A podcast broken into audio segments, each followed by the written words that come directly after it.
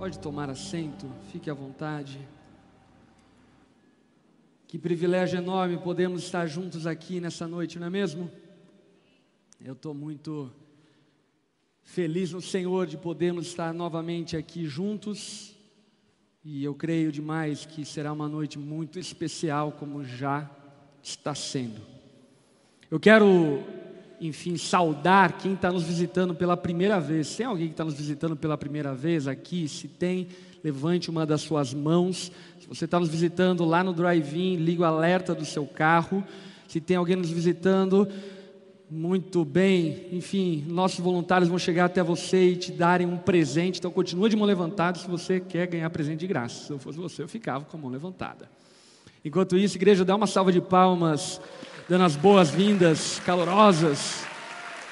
Sejam muito bem-vindos. E você também que está nos acompanhando aí pelo YouTube, manifeste-se aí como visitante. Diga, sou visitante pela primeira vez aí para a gente te saudar e te cumprimentar com as boas-vindas. Seja muito bem-vindo. Meus irmãos, abram a palavra de Deus no livro de Malaquias, o profeta Malaquias, capítulo 2, verso 17. Nós vamos prosseguir na exposição do livro de, de, no livro de Malaquias.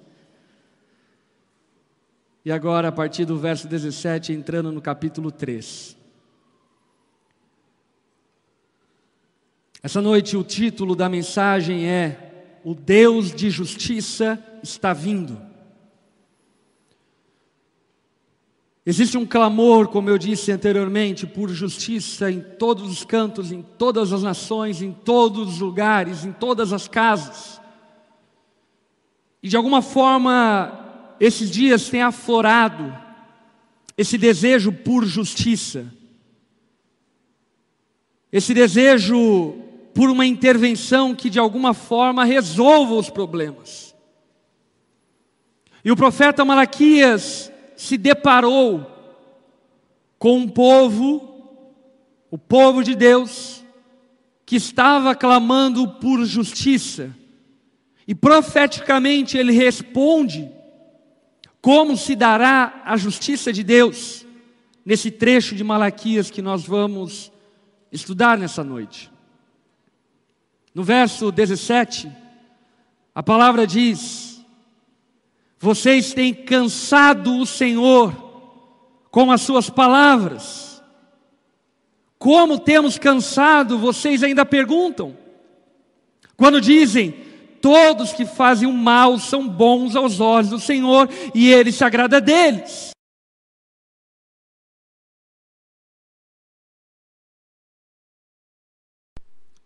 É muito curioso isso, porque isso se dá dentro de um contexto onde Deus está divertindo o povo a respeito do culto, a respeito da adoração. E Deus está dizendo para o povo dele: Eu estou cansado. Eu estou com uma canseira do culto de vocês. Vamos concordar aqui que já houveram diversas ocasiões em que nos nossos cultos nós sentimos canseira e ficamos cansados, sim ou não? Agora, é novidade saber que Deus às vezes se cansa dos nossos cultos. Deus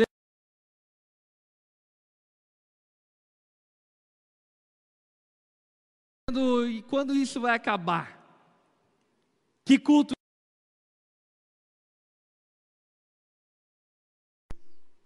Que culto sem graça. O que o profeta Malaquias está revelando é que Deus estava cansado dos cultos e da adoração do povo dele dentro daquele contexto. E talvez, no nosso contexto, Deus também seja cansado dos nossos cultos e da nossa adoração. E o motivo do cansaço de Deus, em relação ao cansaço que ele sentia nos cultos e na adoração que o povo estava prestando a Deus, é porque o povo estava acusando Deus de ele não ser correto. Estavam fazendo acusações pesadas contra Deus, dizendo que Deus não estava agindo de maneira adequada. Muito disso por conta de que eles haviam colocado diversas expectativas em relação ao tempo em que eles estavam vivendo. Eles ficaram durante 70 anos no exílio babilônico, foram libertos por Deus e, pela graça de Deus, voltaram a Jerusalém, reconstruíram as muralhas, reconstruíram o templo e eles criam que a glória do segundo templo seria incrível. Que eles viveriam tempos de paz, de prosperidade, de tranquilidade, e de repente, o templo é reconstruído e tudo continua da mesma forma. A mulher em casa continua reclamando do mesmo jeito. Os filhos ainda continuam problemáticos. As injustiças ainda continuam aparentes.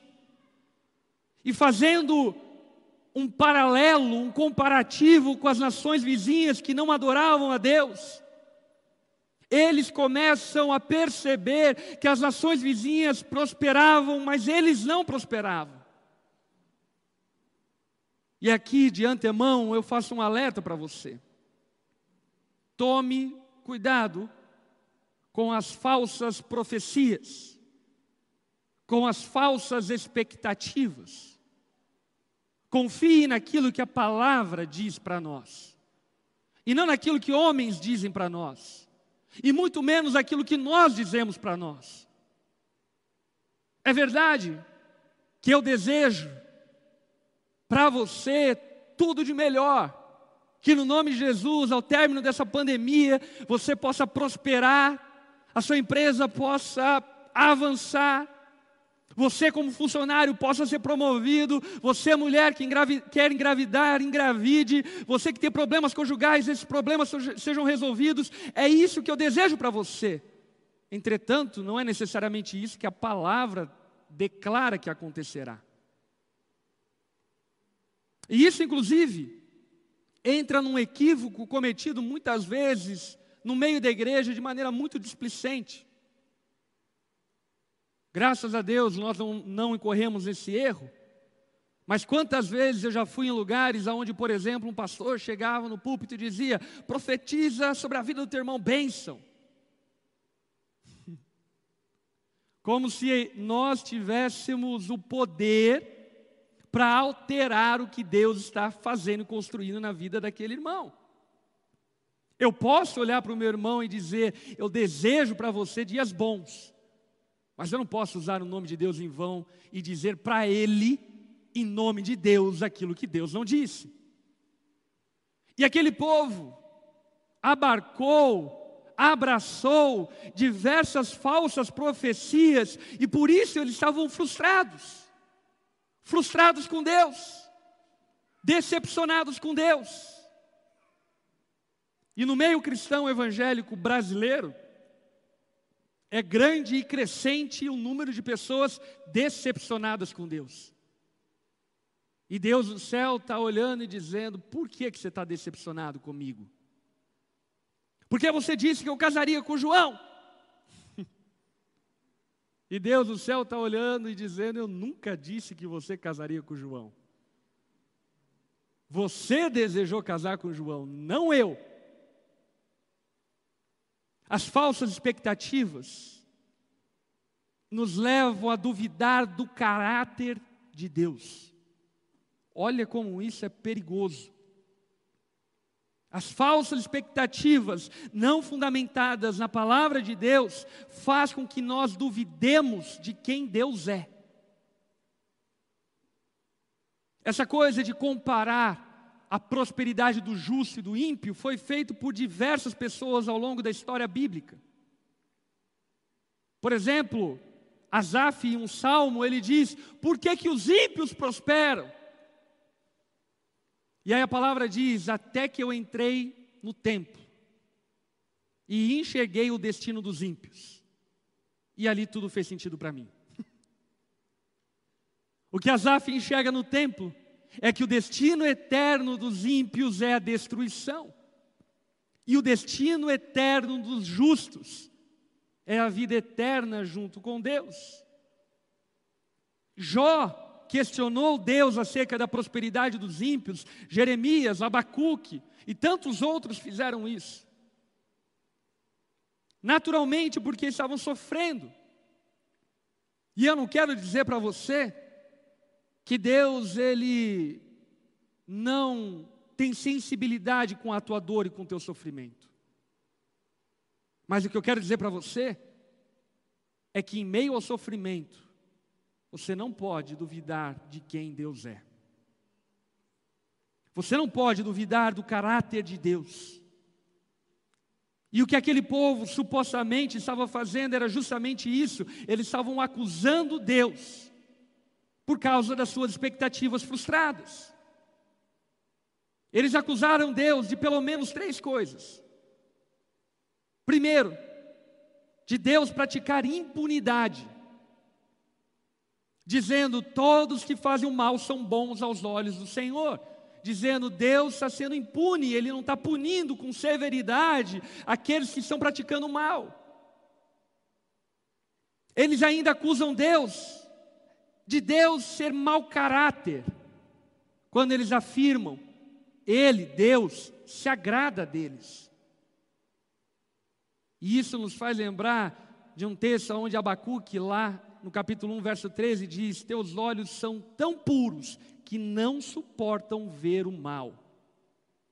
Deus não é mau caráter.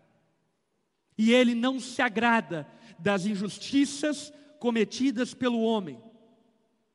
Deus não se agrada das violências cometidas pelos homens. Deus não se agrada do racismo cometido pelos homens. Deus não se agrada dos abandonos cometidos pelos homens. Deus não se agrada da rejeição cometida pelos homens. Não duvide do caráter de Deus. Em terceiro, eles acusam Deus de passividade, entrando meio que numa onda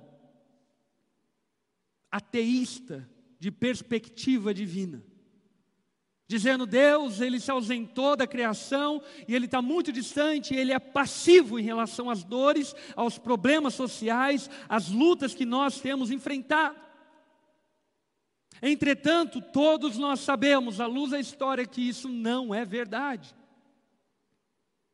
Deus, em diversas ocasiões, emitiu o seu juízo contra a terra.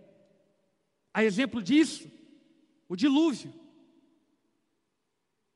A exemplo disso, Sodoma e Gomorra, o cativeiro babilônico.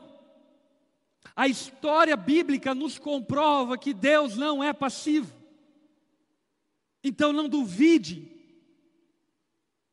de Deus, julgando Ele passivo por não intervir nas injustiças que temos enfrentado e visto. Deus não é passivo. A palavra fala que Deus ele não demora como dizem alguns, mas ele espera para que mais cheguem ao arrependimento. Deus é misericordioso e a sua longanimidade é para que menos sejam consumidos por sua ira. Aquele povo questionava Deus de passividade, dizendo: Onde está o Deus de justiça?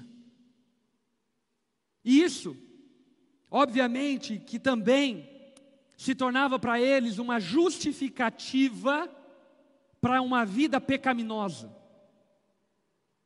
Simples.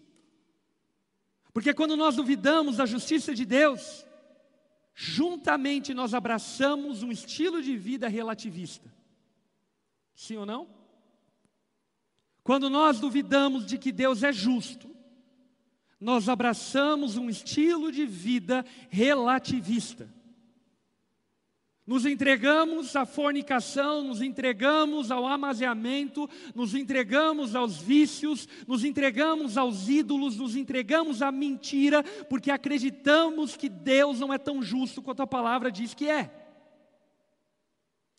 E a boa notícia para alguns e má notícia para outros é que a palavra não consegue descrever com precisão o quão justo Deus é.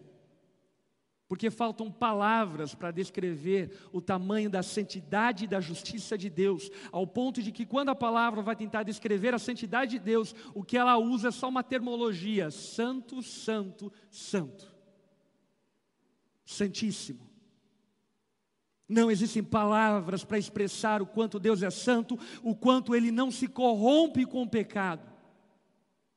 Por isso, ainda que vivamos dias aonde existe clamor no nosso interior por justiça, nós precisamos considerar o fato inequívoco de que Deus não é passivo, de que Ele não é mau caráter e de que Ele é vingador daqueles que praticam a iniquidade. É esse Deus revelado na palavra e na história. Malaquias continua a falar sobre esse assunto no capítulo 3, no verso 1, quando ele diz o seguinte: Vejam, eu enviarei o meu mensageiro que preparará o caminho diante de mim. Então, de repente, o Senhor que vocês buscam virá. Olha a resposta de Deus para eles. Onde está o Deus de justiça? É a pergunta deles. E qual a resposta de Deus? Ele virá. Ele virá. Aonde está o Deus de justiça diante de tudo aquilo que estamos vivendo? A resposta dos céus para nós é: Ele virá. Ele virá e virá de repente, num piscar de olhos. O mensageiro da aliança virá diz o Senhor dos Exércitos. Mas quem suportará o dia da sua vinda? Quem ficará em pé quando ele aparecer? Porque ele será como fogo de ourives, que como sabão do lavandeiro. Ele se assentará como um refinador e purificador de prata, purificará os levitas e refinará como ouro e prata. Assim trarão ao Senhor ofertas com justiça. Então as ofertas de Judá e de Jerusalém serão agradáveis ao Senhor como nos dias do passado como nos tempos antigos. O povo está diante dessa mornidão, diante desse status quo de passividade, e eles então clamam a Deus, eles clamam ao céu, eles questionam a Deus, perguntando aonde está o Deus de justiça, e a resposta de Deus é: Ele virá. E virá de qual forma? Primeiro, Ele enviará um mensageiro de quem a palavra está falando? De João Batista. Depois de 400 anos dessa profecia proferida por Malaquias, João Batista é aquele que clama no deserto, preparando um caminho para que o Senhor passe. Como era antigamente costume, Sempre quando um rei ia viajar para um vilarejo ou visitar alguma, alguma espécie de vila, ia um mensageiro preparando o caminho, tirando os entulhos do caminho e clamando e conclamando o fato de que o rei estava chegando e que aquele povo deveria se adequar à vinda desse rei. E é justamente isso que João Batista faz no deserto. A pregação de João Batista é: arrependam-se pois é chegado o reino de Deus, o rei está vindo. E depois o primeiro mensageiro virá o mensageiro da aliança. Quem é o mensageiro da aliança? Jesus. O primeiro mensageiro, João Batista. Então, o mensageiro da aliança, o Senhor vem ao templo. Entretanto, Algo que nós precisamos ponderar é aquilo que o profeta Amós já havia nos dito, lá em Amós 5,18, quando ele diz o seguinte: Ai de vocês que anseiam pelo dia do Senhor, o que pensam vocês do dia do Senhor? Será dias de trevas e não de luz. Quando Jesus veio, ele veio para julgar aqueles que praticam iniquidade. Preste atenção, ele não veio para condenar, porque todos já estavam condenados, ele veio para julgar. E qual era o julgamento que Jesus mesmo fala que foi estabelecido em João 3,17? O julgamento é este: a luz veio ao mundo, mas os homens amaram as trevas e rejeitaram a luz. Ao invés de se arrependerem e irem até a luz, eles se esconderam nos seus pecados e permaneceram no seu estado de condenação. A pergunta deles Primeira é: onde está o Deus de justiça? A resposta de Deus é: Ele virá. Agora a pergunta que Deus faz é: quem suportará a minha vinda? quem aqui não tem teto de vidro? Quem aguenta dois pés no peito do céu? Quem aqui está apto para permanecer em pé quando eu vier? A resposta da Bíblia é: todo joelho se dobrará e toda língua confessará que Jesus é o Senhor. Ninguém permanecerá em pé. Ninguém permanecerá em pé quando Jesus vir gloriosamente estabelecer o seu reino eterno. Malaquias, ele está falando sobre a primeira e sobre a segunda vinda de Cristo. E existem elementos da segunda vinda e elementos da primeira vinda. E algo que Malaquias fala acerca da primeira vinda que se tornou verdade, mas também se torna verdade acerca da segunda vinda é que Deus virá inesperadamente. Presta atenção nessas palavras de Jesus no Evangelho de Mateus, capítulo 24, verso 36. Quanto ao dia e a hora, ninguém sabe, nem os anjos do céu, nem o filho, senão somente o Pai. Como foi nos dias de Noé, assim também será a vinda do filho do homem. A vinda de Jesus será inesperada.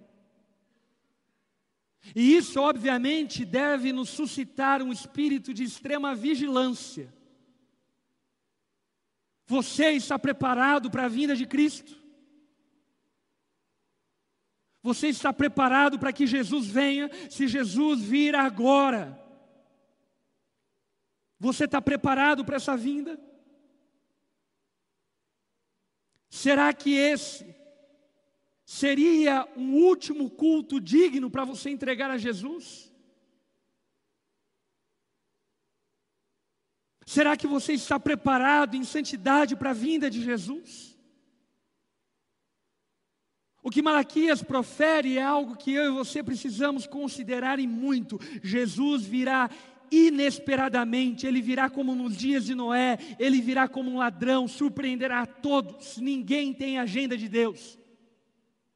Duvide de qualquer pessoa que estabeleça uma data para que Jesus venha, porque ninguém sabe nem o dia e nem a hora, mas ele virá e virá inesperadamente. Não somente inesperadamente, mas ele virá majestosamente. Virá em glória, como a palavra revela. Eles acusavam Deus de parcialidade, porque diziam: olha, os ímpios estão prosperando, e nós que somos bons estamos passando por dificuldades e lutas, mas na verdade, essa parcialidade que eles acusavam a Deus era uma parcialidade que eles queriam. Eles pensavam que por ser o povo de Deus, eles tinham um Deus de estimação. Assim também como talvez você pense. Ah, não, pastor.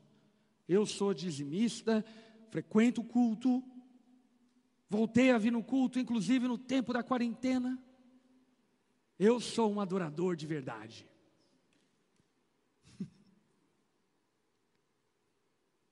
Jesus virá majestosamente, virá em glória. E se eu fosse você, eu não desejaria a vinda de Jesus se você não ama a santidade, se você se esconde de Deus vivendo em trevas.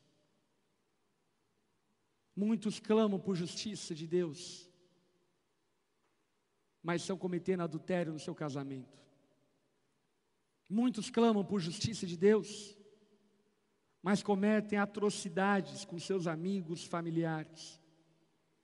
Muitos clamam por justiça de Deus, sobem hashtag no Twitter,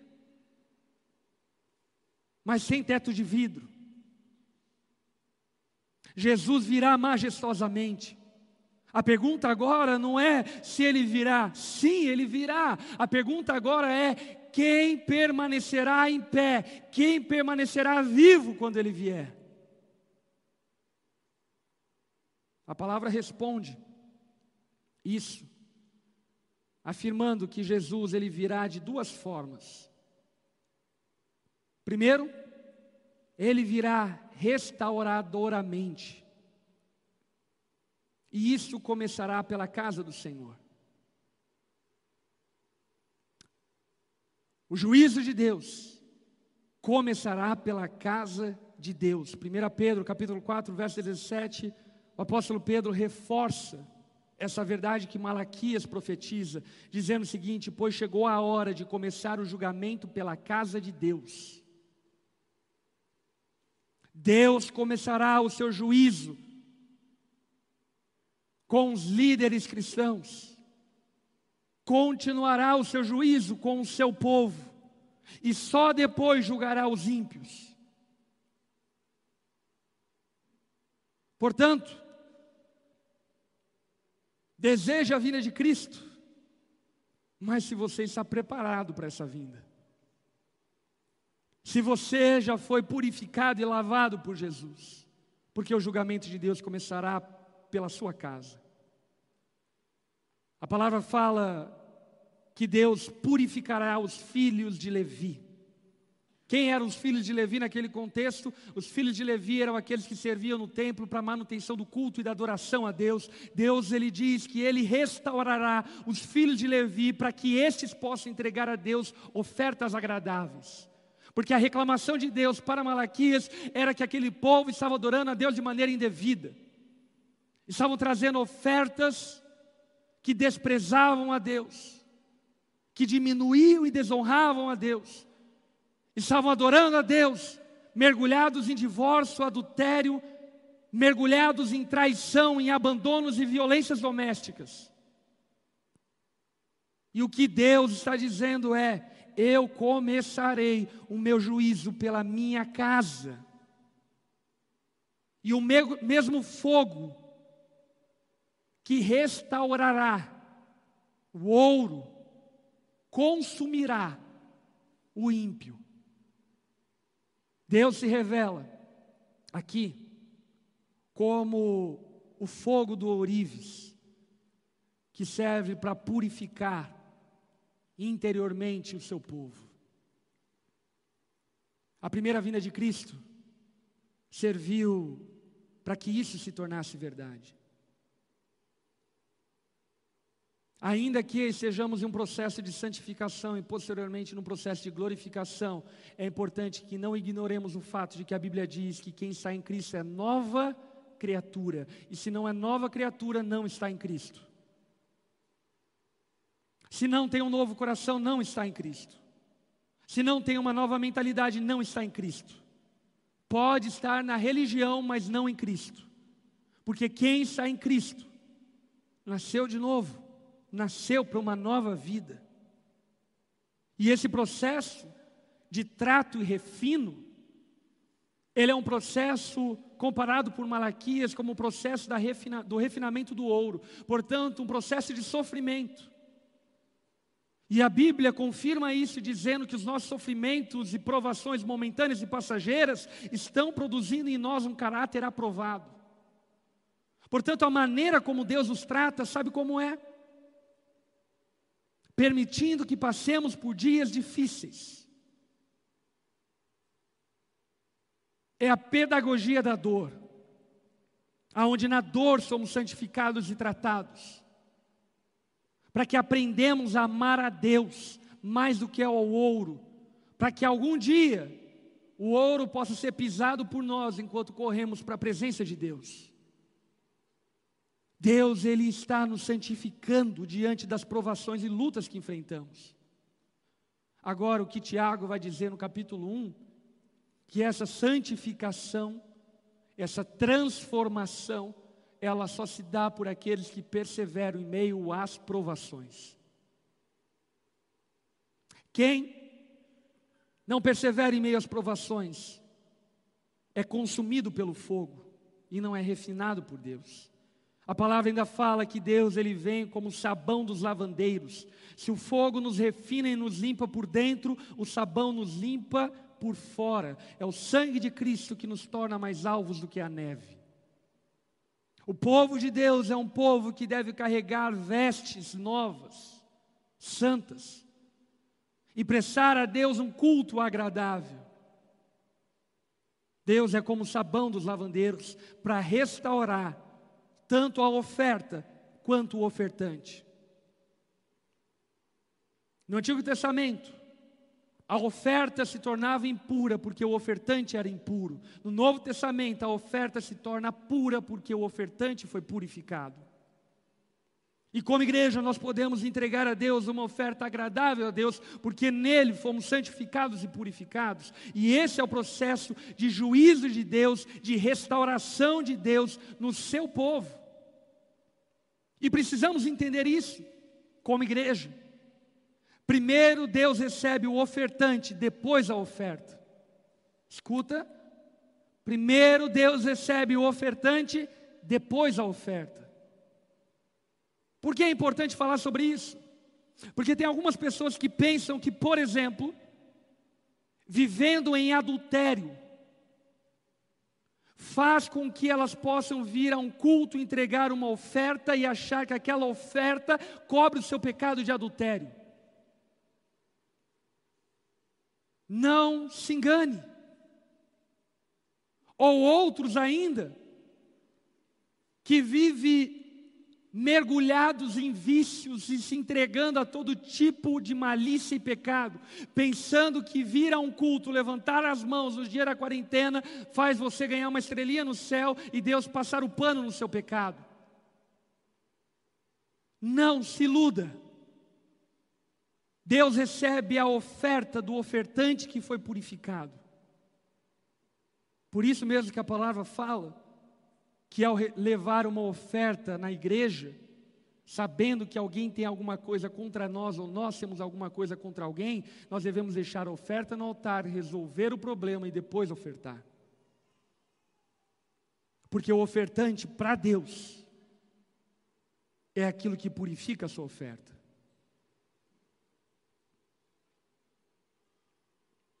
Versículo 5. E aqui a coisa vai ficar um pouco mais pesada. Eu virei a vocês trazendo juízo. Sem demora testemunharei contra os feiticeiros, contra os adúlteros, contra os que juram falsamente, contra os que exploram os trabalhadores e seus salários, que oprimem os órfãos, as viúvas e privam os estrangeiros dos seus direitos e não têm respeito por mim diz o Senhor dos Exércitos. Perceba que o Deus de justiça, ele virá, e quando ele virá, ele virá com juízo, primeiro por aqueles que supostamente são o seu povo, e depois para os ímpios. E deixa eu dizer algo para você.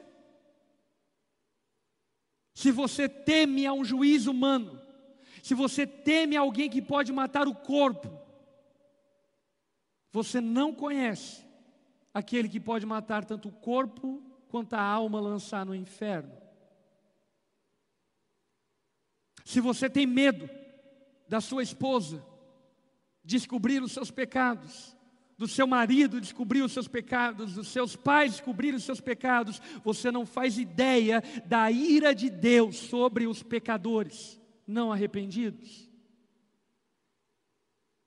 Aquilo que a palavra fala através do profeta Malaquias é que Deus virá condenatoriamente condenar todos aqueles que foram reprovados pelo ourives, então serão consumidos pelo juízo de Deus. No Evangelho de Mateus, capítulo 3, João Batista é questionado se ele era o Messias. E a resposta de João Batista é: Olha, eu batizo com água, mas depois de mim virá alguém que batizará com fogo. Alguns irmãos, ao ouvir isso, dizem: Dá-nos esse batismo com fogo. Se eu fosse você, eu não pedia esse batismo com fogo. Ainda que possa ser usada a analogia do fogo em outros contextos para dizer sobre o enchimento com Deus e assim por diante, nesse contexto o que Deus está dizendo através de João Batista é o batismo com fogo que Jesus trará é para juízo. Para pegar a palha, a madeira e lançar no inferno para ser consumido por toda a eternidade. A vinda de Jesus será condenatória, e ela será condenatória para todos aqueles que insistem nas práticas pecaminosas. Com isso, é óbvio que nós não podemos ignorar o fato de que quem não tem pecados está mentindo. Todos nós pecamos, hoje eu pequei certamente. Não consigo me lembrar no que agora me lembrei. Mas certamente eu pequei hoje, você também pecou. Mas o que Malaquias está dizendo aqui é que a condenação de Deus não é para aqueles que incorrem no pecado,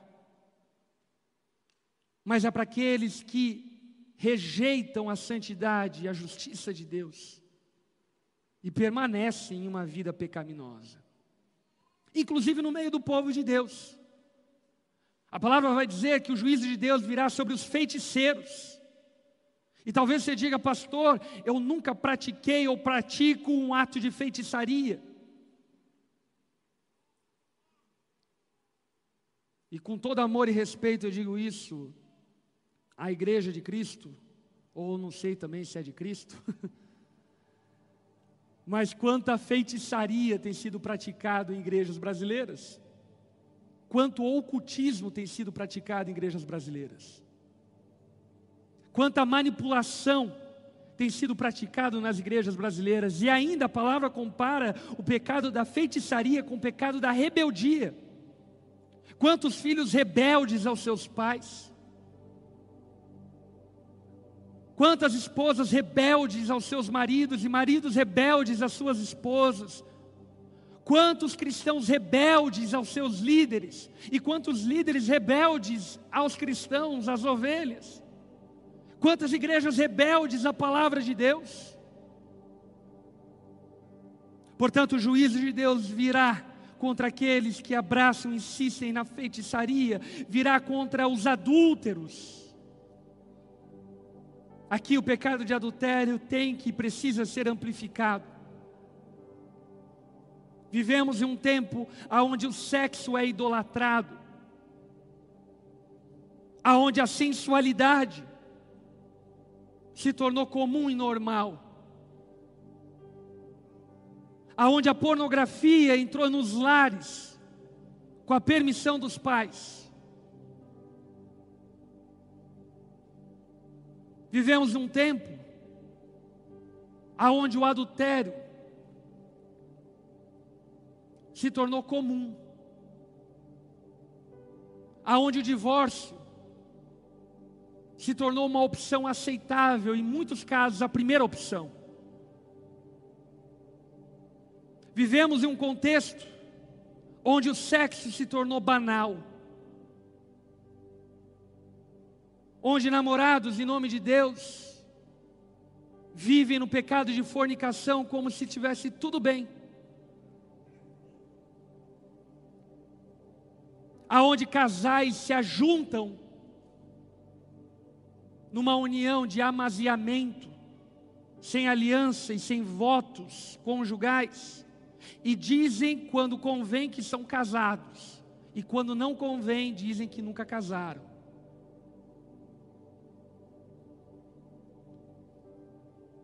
Você realmente quer justiça? Vivemos um tempo aonde cristãos dizem defender o aborto. Vivemos em um tempo aonde a família foi tratada e é tratada com todo tipo de desdém. Aonde os maridos se tornaram trogloditas passivos, aonde as mulheres em muitos momentos se tornaram uma mutação de uma coisa que não é mais mulher. E o que Deus está dizendo é: você quer justiça, eu virei com justiça. Agora você está pronto para suportar a justiça?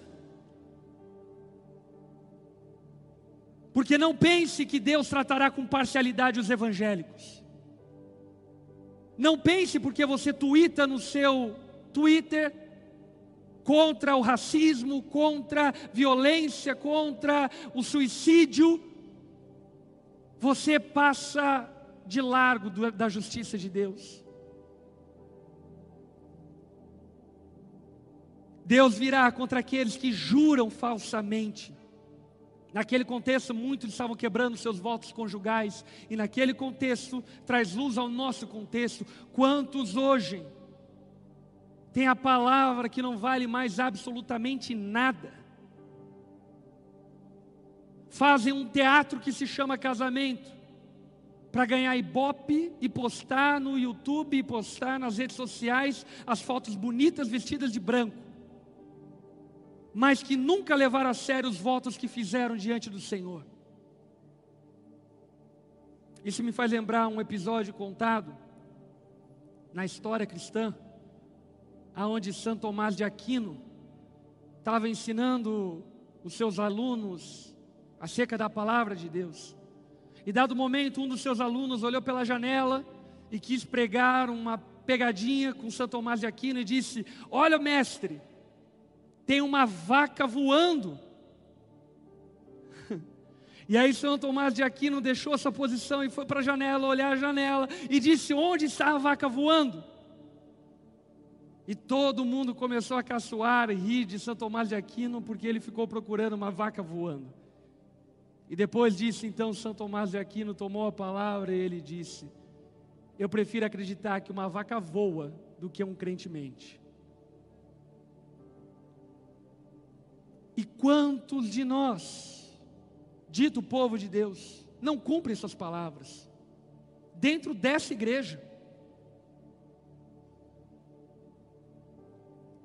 Líderes que fizeram compromisso e não honram seus compromissos. Ovelhas que fizeram seus compromissos de membresia e não honram seus compromissos. Sócios que fazem as suas alianças e não honram a sua sociedade. Casais que se comprometem e não honram aquilo que dizem. O juízo de Deus virá. A pergunta é: você está pronto? Os que exploram trabalhadores em seus salários, usurpando e sendo egoísta numa vida mesquinha e avarenta. Empresários que negligenciam seus empregados. Os que oprimem a viúva, o órfão e torcem os direitos do estrangeiro. Aqui está falando sobre o descuido com pessoas vulneráveis, como por exemplo os órfãos, que talvez se tornou uma preocupação distante daqueles que se dizem povo de Deus, porque eles estão muito mais preocupados se o gafanhoto vai roubar a sua plantação ou não. As viúvas, que no nosso contexto podem ser conhecidas como as mães solteiras, que são tratadas com desdém, e homens, se é que dá para chamar de homem, dentro da igreja, que engravidam as suas namoradas, e depois fogem da sua responsabilidade e ainda se dizem cristãos. O estrangeiro aqui fala sobre racismo, fala sobre o cuidado com o próximo, independente da sua raça. Porque o reino de Deus é formado por gente de todo povo, língua e nação. A pergunta que eu faço a você é: você está clamando por justiça, mas você está preparado para ela? Quem suportará a vinda do Senhor? É uma boa pergunta, não é? Porque diante disso, nem de longe eu quero dizer para você que eu sou uma pessoa que não cometo erros, ou que não tenho pecados, ou que não falho com a minha família. Mas o que eu quero dizer para você é que somente suportarão o juízo de Deus aqueles que pertencem ao povo de Deus. E isso fica evidente em Malaquias 3,6, quando ele encerra esse assunto do juízo, dizendo: De fato, eu, o Senhor, não mudo. Por isso vocês, descendentes de Jacó, não foram destruídos. Quem suportará a vinda de Cristo? Suportará a vinda de Cristo. Aqueles que pertencem a Cristo e aqueles que pertencem a Cristo amam a santidade, amam a justiça, amam a integridade, amam a retidão, amam aquilo que é justo e aquilo que é correto. E quando falham, e vão falhar, se arrependem dos seus pecados, porque sabem que se confessarem os seus pecados, Ele é fiel e justo para nos perdoar os pecados e nos purificar de toda injustiça. O povo de Deus é aquele que, povo que persevera em santidade, que não desiste de buscar a imortalidade, que não desiste de buscar aquilo que é certo e correto diante de Deus, não por causa que quer mostrar para os outros uma performance, mas que quer mostrar para Deus o quanto nós somos gratos por essa salvação. Somente ficará impune no juízo de Deus quem for povo de Deus. E povo de Deus não é quem frequenta a igreja. Povo de Deus é quem o teme em tudo que faz. Porque Deus não muda. Se Ele disse que todo aquele que crê e o receber se tornará filho dele, assim será. Deus tem uma aliança com o seu povo e nos purificará para que possamos adorar a Ele de maneira devida, de eternidade a eternidade. Eu posso ouvir um amém de você aí? O mesmo fogo que destruirá os ímpios refinará o povo de Deus. Diante da iminente volta de Cristo. E vamos dizer, eu não sou de presságios e nem de previsões mas que a gente está vivendo dias esquisitos, estamos. É umas coisa muito louca, gente. Esses dias eu estava ouvindo algumas notícias e eu fiquei embasbacado com aquilo que eu estava ouvindo. Primeiro vi uma notícia de uma vespa assassina, não sei aonde.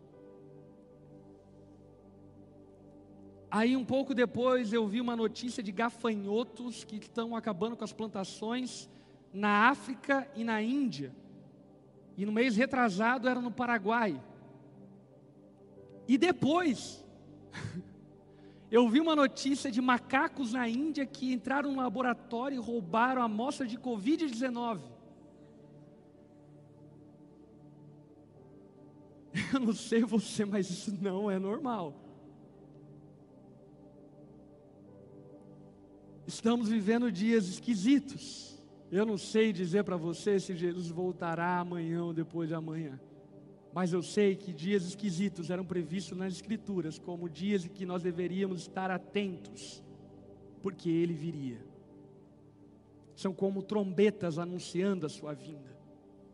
E diante disso tudo, onde está o Deus de justiça? Ele virá. E sabe qual é o clamor dos céus para o povo de Deus? É: arrependa-se do seu pecado e viva em santidade.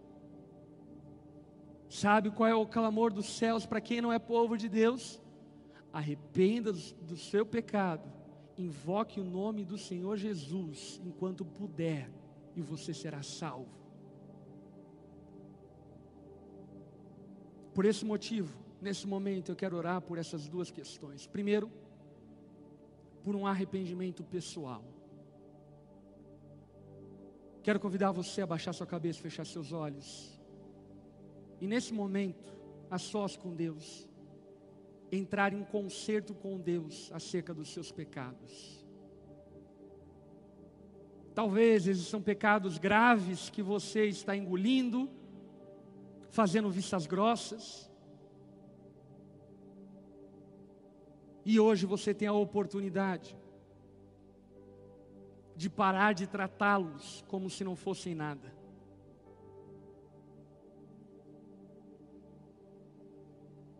Sozinho, na presença de Deus nesse momento.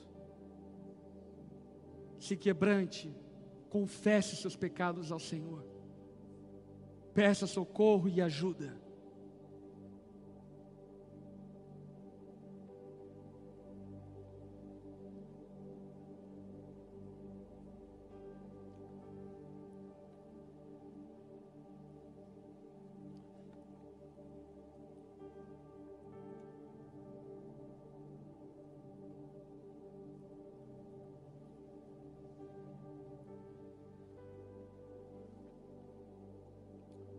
Senhor, venha sobre seu povo, santifica a tua igreja, santifica a tua noiva, lava as nossas vestes com o sabão do lavandeiro, leva-nos no forno do orives, para que as nossas impurezas sejam consumidas, para que sobre apenas aquilo que é puro, santo e agradável. Queima, Pai, o nosso egoísmo, a nossa vaidade. Queima, Pai, as nossas amarguras, desejos de vingança. Queima, Senhor, tudo aquilo que não é puro e nobre, de boa fama, para que sobre somente o Senhor. Santifica a tua noiva, santifica o teu povo, lava a tua igreja, lava a liderança da igreja do Senhor, lava os pastores, purifica os ministros, limpa os líderes, santifica no Senhor. Santifica os nossos casamentos, famílias,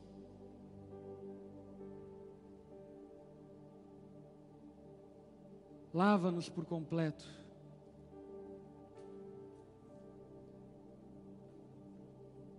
Em nome de Jesus.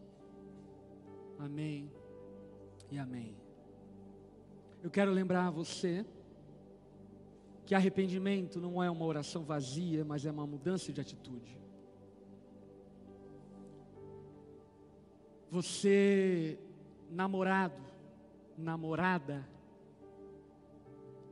que tem temido ao Senhor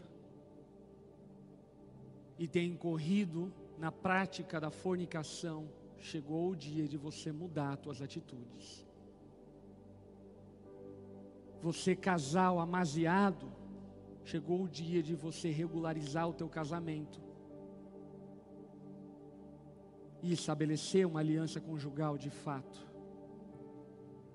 Você menino e menina se entregando à pornografia, chegou o dia de você se desfazer da pornografia. Você que tem corrido em mentira, em falta de palavra, chegou o dia de você começar a honrar os seus compromissos. Para que no nome de Jesus, nós não recebamos o juízo, mas recebamos a restauração. E por fim, quem resistirá à vinda de Cristo? Somente o seu povo, os filhos de Jacó. E todo aquele que crer e invocar o nome do Senhor Jesus será salvo. Por isso eu quero convidar todos a baixarem a cabeça e fecharem seus olhos. E se nessa noite, diante daquilo que você tem ouvido, você reconhece que é pecador e precisa de salvação, de perdão. Reconhece que se Jesus não te poupar,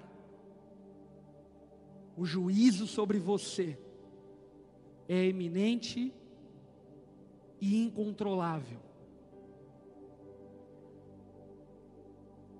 Se você reconhece que tem pecado contra Deus e tem vivido distante de Deus, negligenciando quem Ele é, nessa noite chegou o dia de você se arrepender do seu pecado e se curvar diante daquele que é o Rei de toda a terra. Por isso, de olhos fechados e cabeça baixa, se você não tem vivido um relacionamento com o Senhor, e nessa noite mesmo, sem saber, mas algo no seu interior te chama para esse relacionamento. Aí no seu lugar mesmo, em casa, ou aqui, ou nos carros, eu convido você, de olhos fechados e cabeça baixa, declarar essa oração, arrependendo dos seus pecados. Se você quer fazer isso nessa noite, diga assim a Jesus. Senhor Jesus, reconheço que sou pecador. Me lava, me santifica e me transforma. Eu reconheço, Jesus, que você é o Senhor de toda a terra. E que eu estava em rebeldia contra você e a sua vontade. Nessa noite, Jesus, eu reconheço que você é o único Salvador e clamo por misericórdia e salvação. Perdoa os meus pecados, torne-me seu filho e me dê uma nova vida, Jesus. Em teu nome que eu oro. Amém e amém. Se você fez essa oração no seu lugar, eu quero convidar a levantar uma das suas mãos, que nós queremos orar por você nesse momento. Sei que fez essa oração, levante uma das suas mãos. Todos esses que levantaram as suas mãos, se coloque em pé no seu lugar, nós vamos orar por vocês. Se você fez essa oração na sua casa, eu quero convidar você a se manifestar aí no chat dizendo nesse momento eu entreguei a minha vida a Jesus e nós queremos de alguma forma te apoiar como igreja e te ajudar a caminhar a partir dessa decisão. Se você fez essa decisão lá no seu carro, liga o sinal de alerta aí do seu carro. Nós queremos orar por você. Igreja, vamos orar por esses irmãos. Senhor, abençoa a decisão que essas pessoas estão tomando no Senhor. Creemos que ninguém vem ao Senhor se o Senhor não o atrair. Cremos que só em você há salvação. E por isso cremos que nessa noite o Senhor tem os atraído para próximo de ti. Porque é do teu agrado e da tua vontade transformá-los a partir de hoje. Enche-os com teu espírito, transforma-os segundo a sua vontade, segundo o seu querer, dê a eles, ó Pai, uma nova vida. E que hoje se inicie um ciclo de santificação. Por amor ao teu nome, Jesus, que nós oramos. Amém e amém. Amém. Pode se assentar. Enquanto isso, igreja, dê uma salva de palmas a Jesus, glorifique o nome dEle.